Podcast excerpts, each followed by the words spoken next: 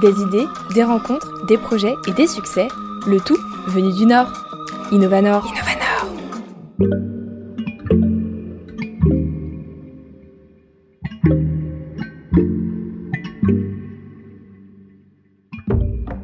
Marine est la fondatrice de Tralala Club, une boutique responsable pour s'habiller avec style. Avec ce concept, elle repense la seconde main et crée une véritable communauté autour de sa passion, la mode. C'est à notre micro qu'elle nous parle de ses convictions, de son projet bien sûr, mais aussi de son expérience entrepreneuriale. Bonjour Marine, tu vas bien? Bonjour Manon, ça va très bien, merci. Merci à toi d'être aujourd'hui dans les studios d'RPL Radio. Alors on va parler de Tralala Club aujourd'hui, mais avant je vais te laisser te présenter, toi, de la manière dont tu le souhaites euh, à nos auditeurs. Bah, écoute, euh, donc, je m'appelle Marine de Gruson, j'ai créé Tralala Club il y a à peu près un an euh, et demi. Et moi, qui je suis bah, J'ai 27 ans, j'ai grandi, je suis née, j'ai grandi à Paris, mais toute ma famille est originaire du, Nord, de Lille. Et voilà, je suis, rentrée, je suis rentrée dans le Nord du coup il y a deux ans pour créer ce projet. Et voilà. Pourquoi est-ce que tu as voulu revenir ici? Pourquoi tu n'as pas créé ça sur, euh, sur Paris? Euh, Pour plusieurs raisons. L'une plutôt professionnelle, l'une plutôt personnelle. La raison professionnelle, c'est que euh, bah, rien n'existait dans ce genre en fait à Lille. Et je trouvais que ça me manquait vraiment. C'est-à-dire que voilà, Lille, c'était vraiment un, un terreau fertile qui commençait à se développer sur sur plein de domaines. Il y avait pas mal de concepts de bouche un petit peu innovants qui commençaient à naître, pas mal d'événements. Euh, voilà, je sentais que ça commençait un petit peu à bouger, sauf dans la mode, où en fait, voilà, en allant à Lille, en, rendant visite à, ma famille le week-end, je me rendais compte qu'en fait, bah, dans les friperies, on restait beaucoup dans des achats en gros. Dans les boutiques indépendantes, c'était beaucoup de vêtements du sentier ou de vêtements qu'on retrouve pas mal sur les marchés, en tout cas dans ce style-là. Euh, beaucoup de chaînes spécialisées rien qui sorte vraiment du lot, quoi. Rien de vraiment créatif, rien de vraiment nouveau, rien qui, qui excite vraiment. Et donc je me suis dit, bah c'est quand même dommage, quoi, parce que tout est en train de bouger un petit peu. Et dans la raison professionnelle, il y avait aussi le fait que, bah, voilà, la peur un peu de, de, de, créer un concept comme ça à Paris qui soit vite noyé dans mille autres concepts qui seraient nés la semaine d'après, la semaine d'après, la semaine d'après. Donc je me suis dit, bon, bah peut-être que j'avais un réseau aussi à Lille euh, pour m'épauler et tout, donc ça faisait sens d'un point de vue pro. Et après, d'un point de vue personnel, euh, bah, à cette époque-là, j'étais en couple avec quelqu'un qui voulait absolument vivre à Lille. Donc, bah, moi, ouvrir une boutique, je me projette dans ma tête forcément à au moins 5 ans. Et donc, euh, et donc, je me suis dit, bon, bah, si je me projette à 5 ans, euh, mon plus un voulant vivre à Lille, je vais le faire à Lille. Alors on parle du travail à la club, mais en fait on n'a toujours pas dit ce que c'était. Est-ce que tu peux nous décrire un petit peu ce que c'est et puis enfin, ce concept finalement? Ouais, du coup Travail à la club c'est un concept store indépendant qui propose de la mode responsable en vendant à la fois des fringues vintage et à la fois euh, du neuf. Donc sur le vintage, on est vraiment sur une sélection à la main avec des pièces qui sont, qui sont sélectionnées au cas par cas, au coup de cœur un peu. Et sur le neuf, on est vraiment sur un positionnement créateur. Donc nous, en fait, on va chercher des petites, euh, des petites marques de niche qui viennent d'un peu partout et qui sont pas trop représentées encore sur la scène française. L'idée, c'est vraiment d'apporter de la nouveauté un peu et de montrer que dans la mode responsable, il peut y avoir plein d'initiatives différentes on s'est vite rendu compte qu'en fait, que dans la mode responsable, il y avait plein d'initiatives différentes, qu'il n'y avait aucune manière de produire qui était 100% parfaite pour l'environnement. Et donc, euh, et donc nous, on a, on a privilégié, en fait, mettre sur le devant de la scène des marques qui sont responsables, c'est-à-dire qui sont engagés dans leur ADN, mais qui restent hyper créatives, qui restent vraiment focus sur bah, le design, les couleurs, pour sortir un petit peu du cliché de la mode responsable, très lisse, un peu rébarbative, euh, du lin, du chanvre, euh, des coupes un peu amples, surtout des choses dont on ne va pas se lasser. On a un petit peu de ça chez Tralala dans notre ADN, dans le sens où on, prône vraiment le consommer moins pour consommer mieux. Mais voilà, on aime bien s'habiller, on aime bien jouer les divas, on aime bien euh, jouer avec les formes, les couleurs et tout. Et donc on avait vraiment envie de ramener ça euh, dans notre concept. Et le positionnement créateur, pourquoi? Tout simplement parce que bah, c'est des marques à taille humaine qui nous ressemblent, avec qui on a des échanges en direct avec les créateurs ou les créatrices. Et, euh, et voilà, qui, qui, font, qui, ont, vraiment une, une patte, en fait. Euh, chaque marque qui est chez nous a vraiment une patte très reconnaissable finalement. Et donc on a et, qui se ressent d'ailleurs au niveau des clients. On a pas mal de clientes qui viennent ah j'ai vu telle marque. C'est ça qui m'intéresse. Ah bah moi je viens plutôt pour celle-là parce que euh, je sais pas j'aime bien son esthétique euh, j'aime bien l'image qu'elle a sur les réseaux ou, les looks qu'elle fait donc euh, donc voilà ce qu'on fait. Comment est-ce que c'est né ce projet? Est-ce que c'est quelque chose que depuis toujours tu avais cette idée qu'un jour tu aurais ta boutique? Ou alors ça s'est fait un peu comme ça sur un déclic? C'est pas un projet que j'ai depuis toujours, dans le sens où je me suis beaucoup cherchée pendant mes études, vraiment euh, jusqu'à jusqu'à très tard finalement, je bah, savais pas ce que je voulais faire de ma vie. Il y avait rien qui me qui me qui me stimulait, qui me ou qui m'excitait dans le, dans le domaine du, du travail. J'ai fait plusieurs expériences, etc. Et donc, du coup, dans un coin de ma tête, j'avais toujours l'envie de d'être commerçante, entre guillemets, même si l'idée que j'avais, moi, c'était plutôt d'ouvrir un petit salon de thé ou un petit resto euh, quelque part et, de, et de faire ma vie comme ça. En plus de ça, je viens d'une famille où euh, vraiment, enfin, vraiment, mes parents se sont, se sont bâtis sur le modèle, de, le modèle type de la génération précédente, c'est-à-dire qu'ils sont rentrés dans une grosse boîte euh, bah, par la porte, par la, par la porte au rez-de-chaussée, au fur, pour au fur et à mesure gravir tous les échelons. Donc il y avait un petit côté aussi construis-toi au sein d'une grosse entreprise, crée-toi un nom.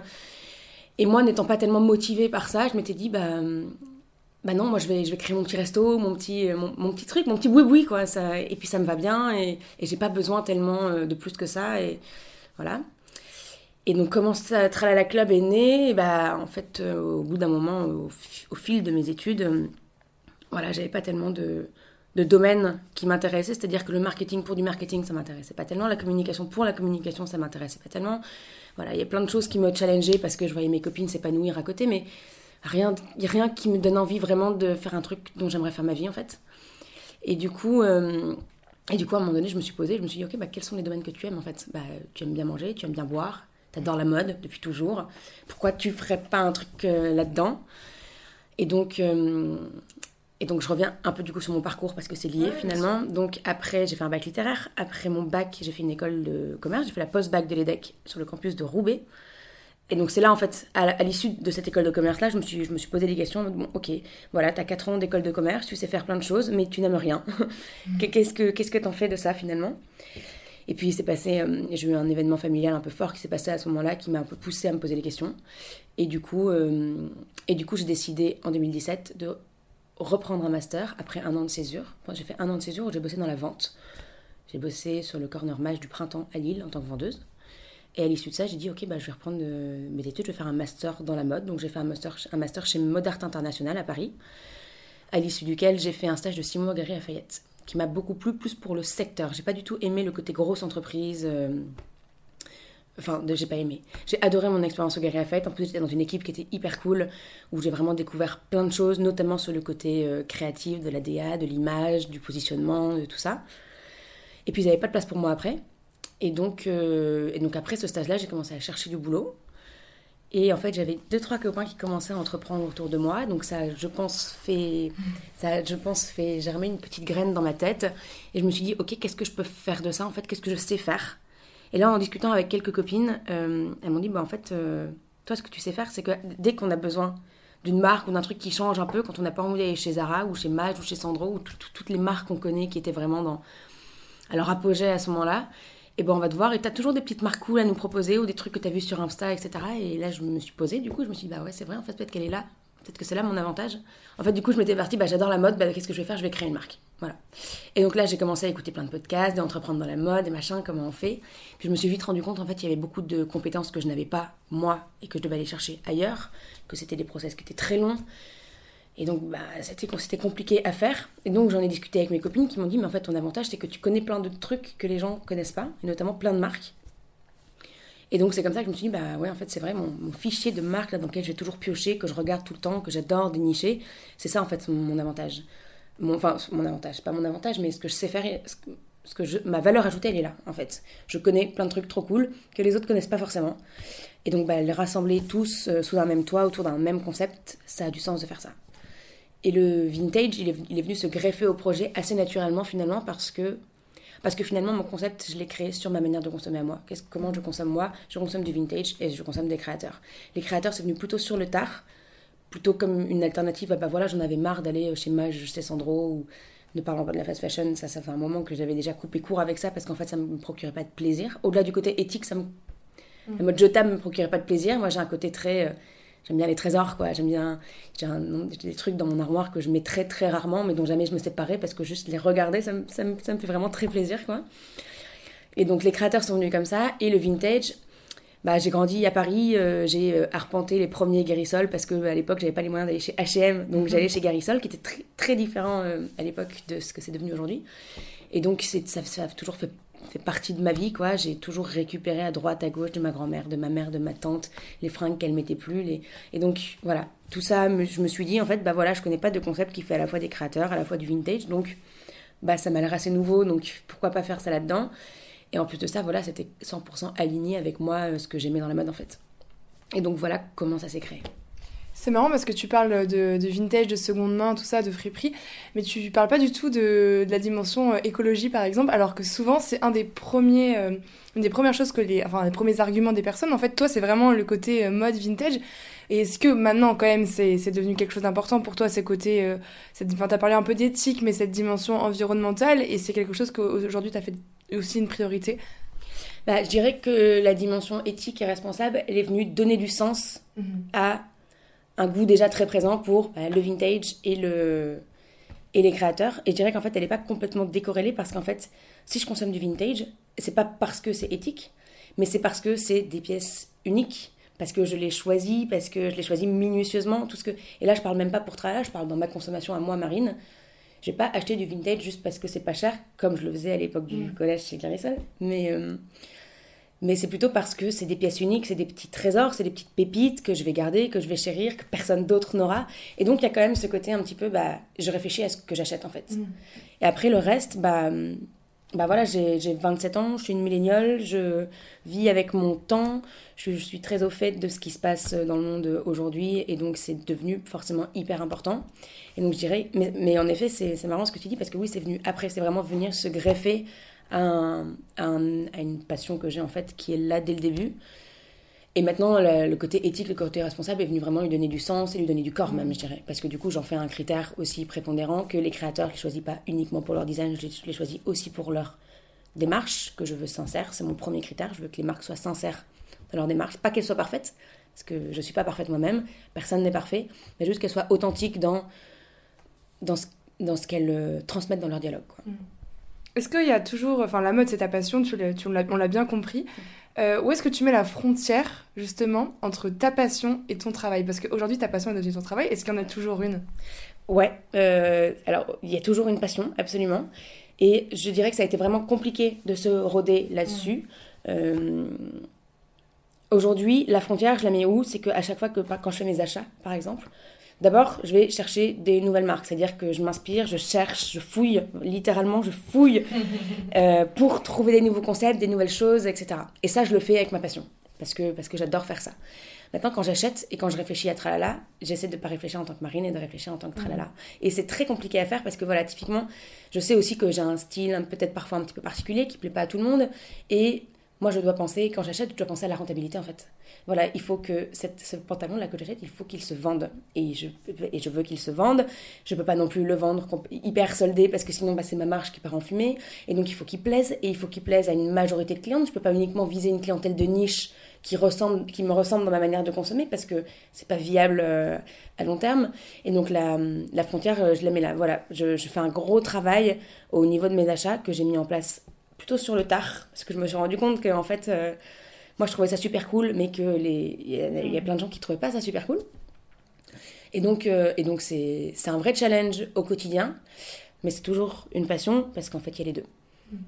Et justement, ce côté communauté, ça vient aussi de, de, la, de ta passion. C'est tu as envie de faire une de créer une communauté autour de ta passion, c'est ça? Est-ce que tu peux nous en parler un petit peu de, de cette communauté? Comment ça se passe? Bah, elle vient des tout débuts, c'est-à-dire quand j'ai créé ce concept, euh, j'étais toute seule, euh, Marine, de mon côté, dans mon petit appart parisien, à faire mon business model euh, sur mes tableaux Excel.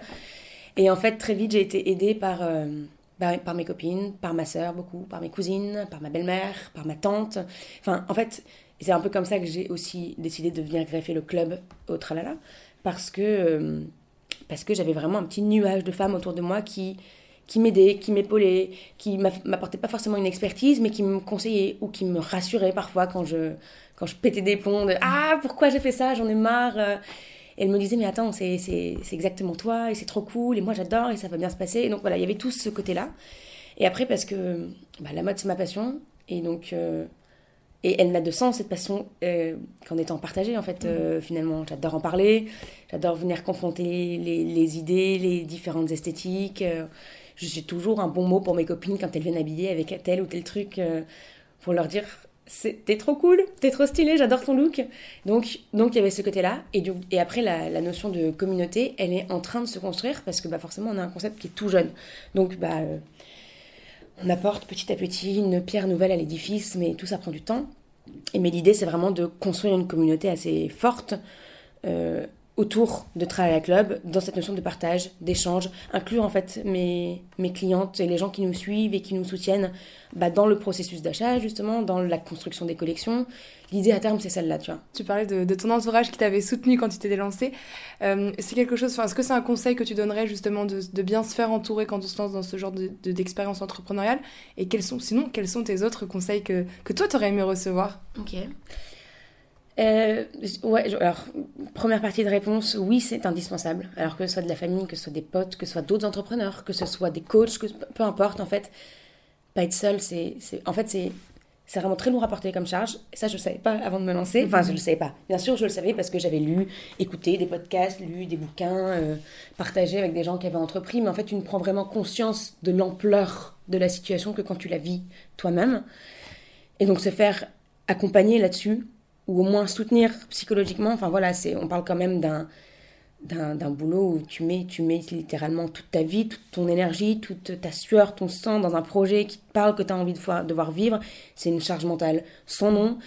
Je vis aussi un peu quotidiennement avec une, épée de Damoclès au-dessus de la tête parce que bah, est-ce que ça a marché, est-ce que ça n'a pas marché, est-ce que c'est, est-ce qu'un jour, euh, est-ce que je vais pouvoir me payer, est-ce que je vais pas pouvoir me payer, et si oui quand, et combien de temps ça va tenir, et en plus il y a le Covid, et puis maintenant il y a la crise, et puis maintenant il y a, enfin il y a, y, a, tellement de trucs que tu vis que vivre ça toute seule c'est je le, souhaite à personne. Quoi. Vraiment, je, je, le souhaite à personne. Donc, être entouré, c'est vraiment, vraiment indispensable. Et après, deuxième partie de réponse, les autres conseils que, que, je peux donner, c'est vraiment aller chercher l'expérience des autres.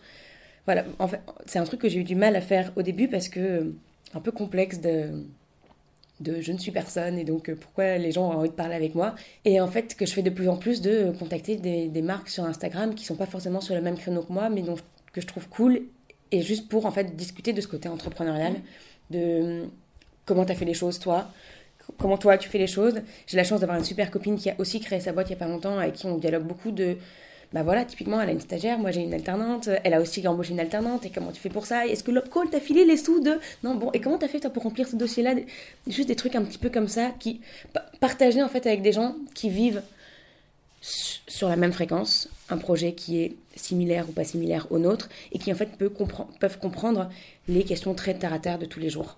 Parfois aussi juste pouvoir, euh, pouvoir souffler un, bon coup en, en, se, plaignant de toute la charge administrative qu'on a, donc j'avais pas du tout conscience aussi au mhm. début, que voilà, mon, mon projet c'est ma passion, mais c'est aussi pollué par tout un tas de démarches administratives, de papiers à remplir, de paperasse, de compta, de de choses que je savais allaient être là, je ne pensais pas qu'elles allaient prendre tant de place, et pouvoir les partager en se plaignant de temps en temps avec des gens qui vivent la même chose et qui sont d'accord avec toi, c'est très libérateur finalement. Et après se faire aider par des personnes euh, qui, sont, qui sont spécialistes de sujets que toi tu ne maîtrises pas. Tu parlais des, choses dont tu avais été surprise, notamment par exemple la charge administrative. Est-ce qu'il y a eu autre chose euh, que quand tu t'es lancé, tu t'es n'avais pas du tout pensé et que tu aurais peut-être aimé un peu plus appréhender justement? Ça, ne se passe jamais comme prévu. et donc, euh, je pense que c'est important d'avoir en tête qu'il faut savoir être résiliente et, euh, et, savoir que le projet que tu as construit en tête, que tu as dans ta tête, il arrivera, il va venir un jour ou l'autre. Mais, mais clairement, moi, j'y suis pas encore. Et, c'est pas grave, mais parce que voilà, step by step, un pas après l'autre, un jour après l'autre surtout, savoir se donner des échéances courtes aussi, savoir se dire que bah voilà, non, aujourd'hui j'ai pas fait tout ce que je voulais ou ce que je devais, mais en fait j'ai fait ça, j'ai fait ça et j'ai fait ça, et ça c'est déjà super. Est-ce qu'il y a une dernière chose, un dernier message que tu as envie de donner, enfin de transmettre aujourd'hui à nos auditeurs? Toujours y croire, croire en ses rêves, croire que c'est possible. C'est vrai qu'on vit un peu dans une époque de, de changement, de changement où bah voilà, on est vraiment à, à un moment de transition entre le vieux monde et le nouveau, je pense. Et c'est difficile de trouver sa place là-dedans. Et je pense que, en tout cas, ma génération, et, encore, et a fortiori celle d'après, celle, celle d'après, c'est très important de, de trouver un, un, boulot qui a du sens ou qui nous plaît. Et voilà, bah, y croire toujours. Merci beaucoup Marine et à bientôt. Avec plaisir, à très bientôt.